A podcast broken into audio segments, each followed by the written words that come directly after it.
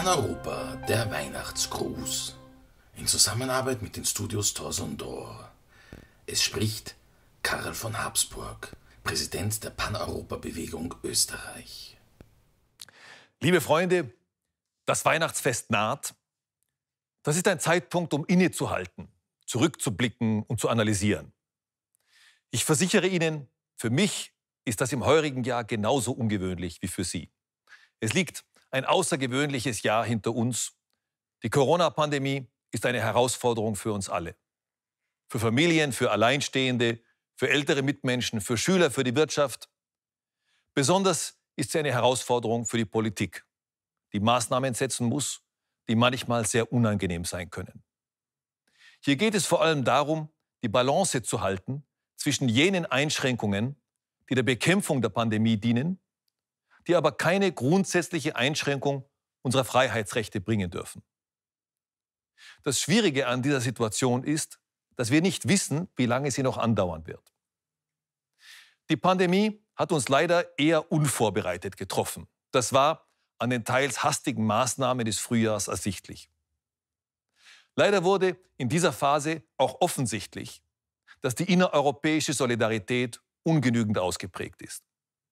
Und es hat sich gezeigt, dass große, uns alle betreffende Herausforderungen gemeinsame Antworten brauchen. Das betrifft nicht nur die Bekämpfung der Pandemie. Auch wenn dieses kleine, aber gefährliche Virus momentan die täglichen Schlagzeilen dominiert, so dürfen wir nicht vergessen, dass sich die Welt rund um uns herum weiter bewegt. Asien ist dabei, zur dominierenden Wirtschaftsregion aufzusteigen. Dort setzt man auf Freihandelsabkommen. In Europa aber bestimmen momentan jene Kräfte, die auf Protektionismus setzen.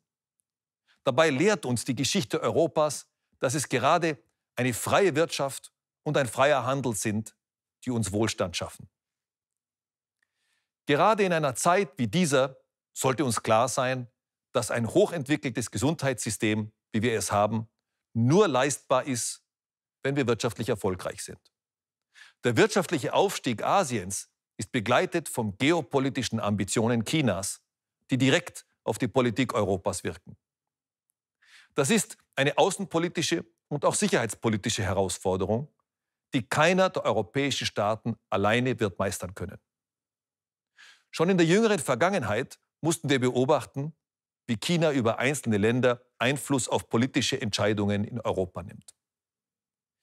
Wir werden diese Herausforderung nur meistern können, wenn wir in der Außen- und Sicherheitspolitik eine europäische Antwort liefern.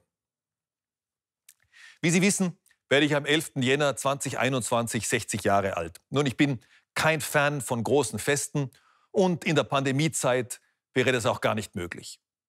Daher haben wir uns entschlossen, eine große Online-Veranstaltung dazu zu organisieren. Am 11. Jänner werde ich daher die Rede zur Zukunft Europas halten. Dazu darf ich Sie ganz herzlich einladen.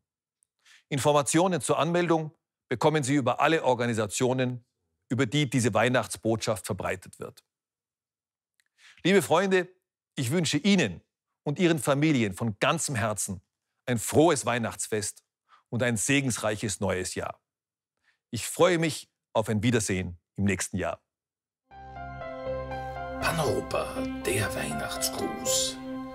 Es sprach Karl von Habsburg, Präsident der Paneuropa-Bewegung Österreich. In Zusammenarbeit mit den Studios Torson d'Or. Redaktionelle Leitung Philipp Eauernick. Technische Direktion Dieter Grohmann.